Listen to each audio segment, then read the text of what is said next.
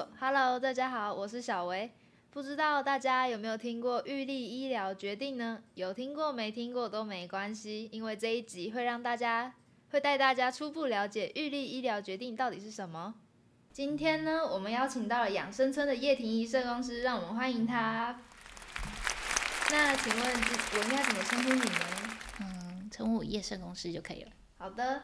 那可以先请叶社公司稍微自我介绍一下，让观众认识认识你吗？大家好，我是叶婷仪社公司。嗯，好的。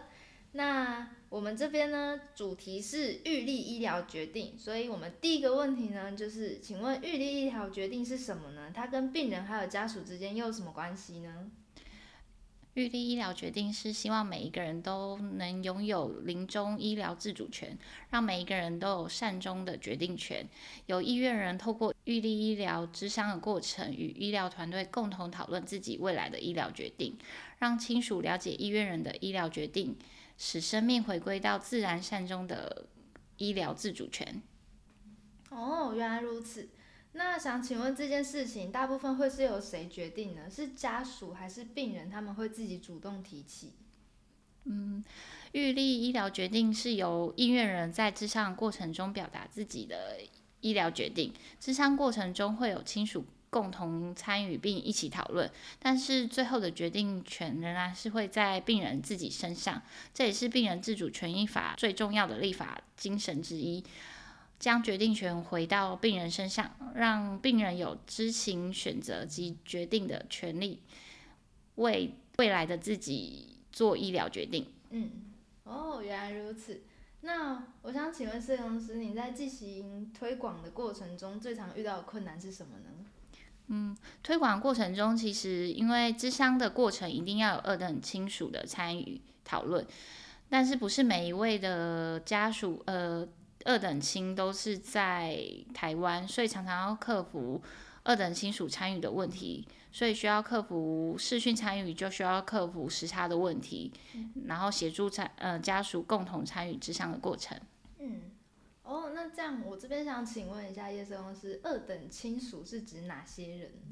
二等亲属主要就是呃从本人出发的话，就会是本人的。如果有子女或是孙子女，还有他的配偶们，那本人的兄弟姐妹和他的配偶也算。